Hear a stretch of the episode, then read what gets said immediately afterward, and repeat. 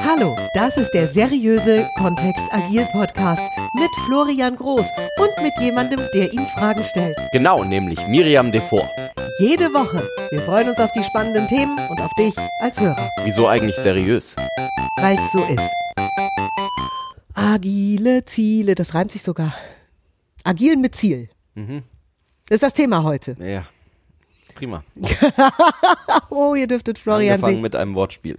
Ja, ich mag Wortspiele. So, Reime mag ich auch. es geht um den, um den Nordstern. Ach so, den Nordstern, ja. Ja, der, nach dem wir uns ausrichten, nach dem wir navigieren. Der, wo in der Nacht, wenn wir sonst keine Möglichkeit haben, uns zu orientieren, wo wir wissen, da geht's lang, dann geht's in den kalten Norden. Tja, weiß nicht, du hast eben so pathetisch geguckt. Ich weiß nicht, ob, also agil hat für mich so wenig Pathos. Nur wenn wir jetzt sowieso schon mal dabei Ja, sind, ja, genau. lassen wir mal den Nordstern auf, aufziehen. Ist es, ähm, wie ist das mit dem großen Ziel? Welche Ziele haben agile Coaches oder agile Trainer, wenn sie in ein Unternehmen geholt werden? Und passen die überein mit den Zielen des Unternehmers? Passen die überein mit dem Guiding Star der Da Mitarbeiter? machen wir ja was gerne, Oi, da oi, oi. übernehmen wir gerne Techniken aus äh, dem NLP, also unserem anderen Bereich im Unternehmen, ähm, in dem wir ja auch Ausbildungen geben und eben mit dem wir viel zu tun haben, nämlich dass wir es mal wirklich konkret machen, um rauszubekommen, ähm, wenn wir jetzt in einem Unternehmen sind und wir fragen, wo, was wollt ihr mehr haben, dann kommt sowas wie Kundenzentrierung oder schneller Wert liefern. Nur was das dann konkret heißt, ähm, das ist ja eine sehr spannende Frage. Und da nutzen wir eben sehr gerne Techniken auch aus äh, dem NLP, um solche Ziele viel konkreter zu machen. Wie gehen denn so konkrete Ziele, Miri? Ah, ja, ich habe einen ganzen Podcast zu auf Kontext denken, wenn du mal reinhören möchtest. Mhm. Ist noch gar nicht so lange her, drei Wochen, glaube ich. Von jetzt, wenn, wenn, Und wenn du jetzt in 10 aktuell Minuten hörst. Zusammenfassung machst. Gut, dann sind wir bei ein Ziel, also im NLP würden wir davon ausgehen, dass ein Ziel im Ich formuliert ist. Das ist bei einem Unternehmen vielleicht nicht immer möglich. Dann ist es vielleicht ein Wir. Dann ist es ein Wir, also ist auf jeden Fall in einer sogenannten assoziierten Sprechweise. Assoziativsprech. Dann haben wir im Präsens formuliert. Also Unternehmer, die von ihren großen Zielen sprechen, die sind lustigerweise nie im Futur, also in der, in der Zukunftssprache unterwegs. Wir werden irgendwann kundenzentriert sein, sondern wir sind kundenzentriert. Ja. Und wir würden auch sowas wie kundenzentriert genauer unter die Lupe nehmen, weil ein Ziel über alle Sinneskanäle wahrnehmbar und damit malbar oder fotografierbar wäre. Was bedeutet denn kundenzentriert? Also sind da Kunden, die sich konzentrieren oder ziehen wir konzentrische Kreise um unsere Kunden und die stellen sich da rein? Oder bedeutet es, dass wir die Kunden ins Zentrum unserer Fabrik stellen und dann um die herum Autos bauen? Oder was bedeutet denn kundenzentriert? Ich mache das tatsächlich sehr gerne mit Teams inzwischen so, dass ich die jeweils eine Geschichte erzählen lasse. Also wenn du in einem Jahr in dein Unternehmen kommst und du gehst einfach so morgens durch die Tür und irgendwo zwischendrin ist diese Kundenzentriertheit gekommen. Woran erkennst du die denn? Also was ist denn das, was wirklich eine konkrete Geschichte ist? Du kommst morgens zur Tür rein und dann passiert dir was und hinterher denkst du, ja, das war doch jetzt ein Zeichen für Kundenzentrierung. Ist es, ähm, weil vielleicht ähm, irgendein Entwicklungsteam, du läufst am Büro von einem Entwicklungsteam vorbei und schaust da rein und siehst, da sitzen ja gar nicht nur interne Leute, sondern da sitzt irgendwo mitten, mittendrin sitzt ein Kunde, der denen erklärt, wie er denn genau das Produkt benutzt. Und die unterhalten sich mit dem drüber, was er gerne hätte. Ist das Kundenzentrierung? Oder ist es ähm, da, wo es vorher kein Lab gab, um mal rauszufinden, was Kunden möchten? Also keine, kein Experimentierlabor, wo man Kunden auch einladen könnte. Plötzlich, ich komme in die Firma rein und direkt neben Eingang ist so ein Raum und da steht schon drauf, hier werden Kunden bedient. Und dann gucken wir da rein und dann sind da Monitore, die von außen überwacht werden können, wo wir einfach nachvollziehen können, wie ein Kunde auf unserer Webseite sich bewegt. Ist das Kundenzentrierung? Also was wäre das, was du erleben kannst im Unternehmen? Genau. Ein Ziel ist von aus dem, oder aus dem Modell heraus, dass wir lehren, positiv formuliert. Das hat nicht das Wort nicht drin. ja, also Eben nicht mehr, also was wäre ein, ein Negativbeispiel mit der Kundenzentrierung dafür? Wir schwimmen nicht nur in unserem eigenen Saft. so. Das ist kein Ziel, das wir akzeptieren würden, weil da ein Nicht drin ist. Und unser Gehirn kann damit nicht so viel anfangen oder nicht so viel, wie wenn das positiv formuliert ist. Und wenn wir klar haben, dass Kundenzentriertheit zum Beispiel bedeutet, dass Kunden in regelmäßigen Abständen ins Unternehmen eingeladen werden, in verschiedene Abteilungen und dort eben aktiv sind, um den Mitarbeitern klarzumachen, was ihr Wunsch ist, dann wäre das eben auch Teil der Zielformulierung. Auch dieses, wir liefern nicht mehr so langsam wie jetzt, ne?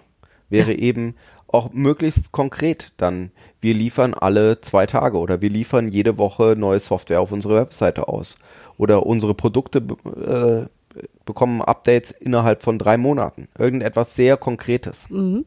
Was auch direkt eine sehr viel einfachere einen sehr viel einfacheren Zug hätte in so eine konkrete Situation. Also wo jeder Mitarbeiter sich was drunter vorstellen kann auch. Und das passt ungefähr zusammen. Es ist nicht so ein völliges Kuddelmuddel. Ja, und dann wäre da noch dieser Punkt mit dem selbst initiier und erhaltbar. Das heißt, wir hätten sowas drin, wie das kann das Unternehmen auch leisten. Also das ist im Rahmen der Möglichkeiten. Das ist, ähm, ich hab, wir waren bei einem kleinen Team vor kurzem und ich habe auch diese Übung mit ihnen gemacht.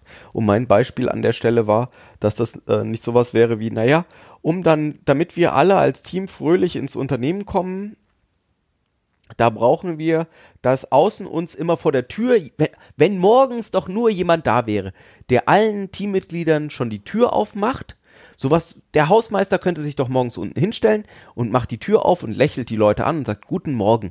Und wenn die so begrüßt werden, dann kommen sie fröhlich in die Arbeit. Schwierig mit dem Selbstinitiier und aufrechterhaltbar, wenn der Hausmeister von einer externen Firma gestellt wird. Ne? Zum Beispiel. Also das Ziel auch nochmal darauf hin zu beleuchten, gibt es überhaupt die Kapazitäten, gibt es überhaupt die Möglichkeiten und wenn ja, dann los. Also das wäre so die Grundvoraussetzung für, das ist ein Ziel, das wir durchwinken würden. Und dann schauen wir uns immer noch an, was passiert denn mit dem, um, mit dem Ökosystem um dieses Ziel herum? Also wenn wir ein Ziel hätten, äh, manchmal in der Zielerreichung könnte zum Beispiel auch ein Nachteil sein, dass dann Mitarbeiter plötzlich 70 Stunden in der Woche arbeiten müssten oder dass wir ähm, 200 Projekte gleichzeitig haben oder so. Das sollten wir uns vielleicht dann auch nochmal überlegen, wie das ins Gesamtsystem reinpasst. Und das nennen wir eben einen Ökologie-Check. Was passiert denn, wenn wir dieses Ziel erreichen? welche Konsequenzen entstehen nebenbei denn noch? Und was haben die für Auswirkungen auf uns herum? Um dann zu überprüfen, funktioniert das überhaupt? Kann das, funktioniert das so in dem System, in dem wir drin sind? Und können wir das mit gutem Gewissen mal starten? Diese Art, mit einem Ziel zu arbeiten oder ein Ziel überhaupt mal klar zu bekommen, die haben wir an vielen Stellen selbst erprobt und für sehr gut befunden, auch wenn es manchmal ein bisschen anstrengend gewesen wäre früher.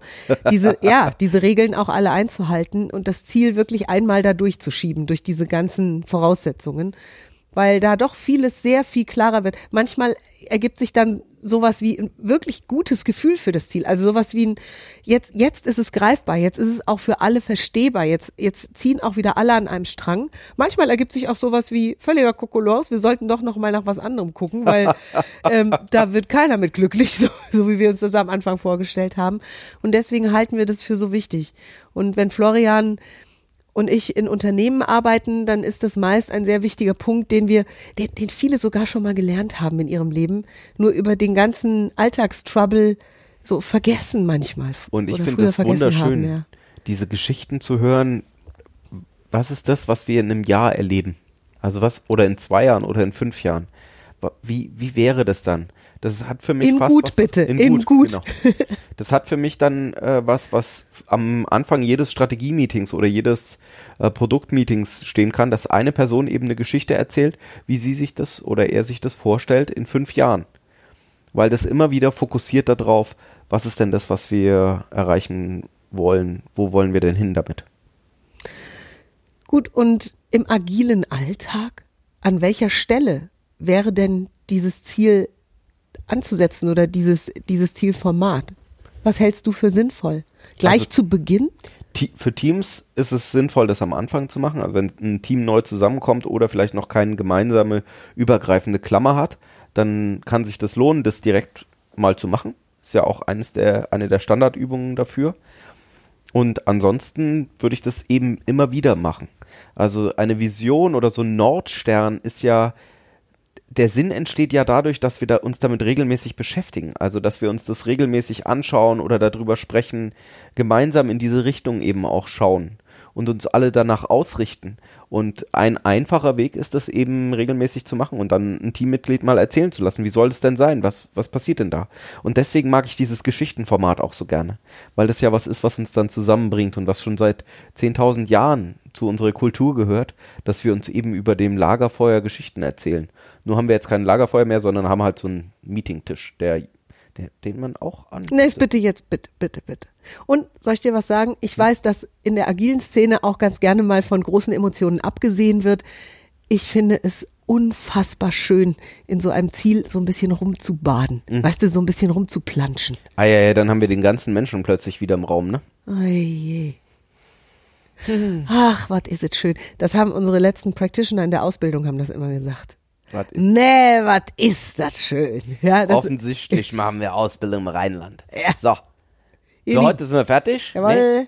Bis nächste Woche wieder. Schön immer an die Ziele denken. Bis dann. Tschüss. Danke fürs Zuhören. Wenn du Fragen hast, schreib sie gerne an info@kontext-agil.de. Bis nächste Woche. Miriam und der Florian.